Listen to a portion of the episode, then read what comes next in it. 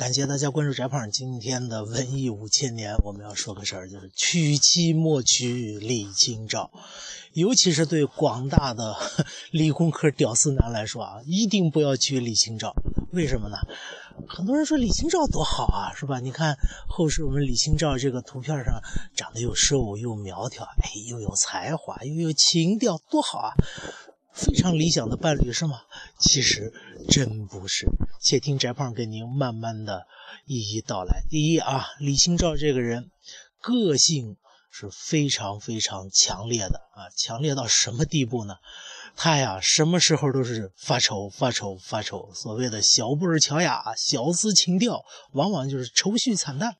你看他早期这个作品，那个怎度怎度，惊起一滩鸥鹭。各位，那是他热恋时期的作品，都是这个调调，都是悲伤的调调。你要把他娶回家以后怎么会？你把他娶回家以后，他每天就跟你凄凄惨惨凄凄。我的个老天呐！林黛玉葬花葬一次美丽，葬两次，哎，悦目，他天天葬，你一定会疯掉的，好不好？每天没事给你愁眉苦脸。这 第一，个性的问题；第二，李清照这个人呢，有个特点。她才情特别高，高到什么地步？高到让她老公，第一任老公赵明诚差点崩溃了啊！赵明诚，我们知道也是个才子啊，小才子，当然不如他老婆。但是赵明诚这个啊，毕竟是男人嘛，是吧？有一回这个觉得，哎，我老婆写词写的这么好，我是不是得超过她呢？于是赵明诚干嘛呢？把自己闭屋里边闭关，哎，狠狠的憋了好几天啊，然后。写出来一堆词，呃，拿这些词偷偷的还不敢告诉李清照啊，偷偷的找到自己好哥们儿来，哥们儿，你我看看我这词写的怎么样？他这哥们儿，哎呀，你这个词啊，和以前的词差不多，水平就是那个样子了，哎，但是有一句很好，就这个人比黄花瘦，哎，这次还是不错的。赵明诚当场就崩溃了，有没有？为什么呢？因为赵明诚里边这个人比黄花瘦这一句用的就是李清照的词嘛，所以赵明诚当场崩溃啊！他就是这样的。那赵明诚和李清照，因为两个人都比较有才华，平时玩什么游戏呢？众位屌丝，你们听清楚，他们怎么的游戏啊？听了你就崩溃了。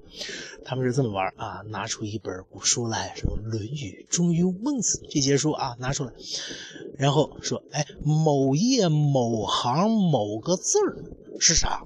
你来说。你说对了，哎，算你赢；你说错了，来罚酒一杯。各位屌丝，你们要遇到这样的老婆，你每天就只剩下喝酒了，你不可能清醒啊。呃，第三呢，李清照这个女孩子呀，她的这种。怎么说？自尊心特别强！这自尊心强是好事啊。呃，翟胖认为是好事但是对很多男人来说是受不了的。呃，讲一个事情，你们就知道了。李清照这个生当为人杰，死亦为鬼雄，是这样的女汉子啊，是吧？这个李清照第一任丈夫赵明诚不是死了吗？病死了。然后李清照就跑到南宋那边啊，那当时就南渡，啊，由北宋转到南宋。南渡之后呢，在其他人的撮合下吧，啊，又嫁给了她第二任丈夫。她第二任这个丈夫呢，有点这个贪小便宜的特点啊，就动不动老说，哎，这个娘子，你那儿是不是有个什么古玩？李清照是金石大家，古董行家啊，有个什么东西，哎，我拿着看一看，玩一玩好吗？李清照就不乐意了。哎，这是我的嫁妆，好不好？你凭什么拿来？这是我的东西。虽然咱们结婚了，但是这个玩意儿得划清楚啊，你不能随便碰的。但是，一次两次，李清照后来就烦了，烦了以后怎么办？想办法要把自己老公休掉。但是我们知道，中国古代这个 只有男的休女的，老公休老婆，这个女孩子是不能随便当老婆，不能随便休老公的。那怎么办呢？李清照想了这么一招。有一天啊，她老公这个。两人在啊亲密的时候啊，她老公就聊，哎，我以前怎么回事？哎，想当年我科举的时候，哎，我是做过一点点小弊的啊。李清照就把这个事儿写成奏章，然后一封举报信捅到了纪检委。这个情节是不是有点熟呢？是吧？捅到纪检委以后，这个当时大宋纪检委啊，说道：“哎，这还了得？科举是国家最重要的事情，你居然作弊，来。”关起来，把她老公就关了起来。但是根据当时大宋的律法啊，老婆和老公这是亲人啊，这个你你你，老婆举报老公这是违反伦常的。所以按照当时大宋的律法，李清照作为他老婆，虽然你是举报人，但是你不能大义灭亲啊，你这个还要遵守儒家的纲常伦理，所以把李清照你也要抓进来。李清照明明知道这条的，但依然。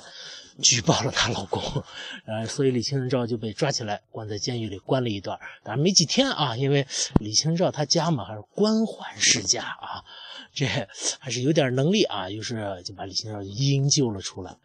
各位男屌丝，你试试，这么一自尊心这么强一女孩，你说不定哪一天某个小动作你就得罪她了，然后再加上她又是那种什么话都不说的人，搞不好哪一天。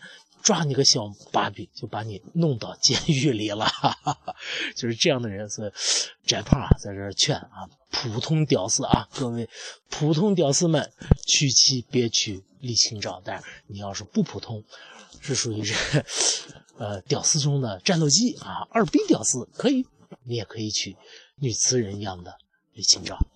好了，这就是翟胖今天的说课。但是翟胖依然欣赏李清照，因为。太有才了，再见。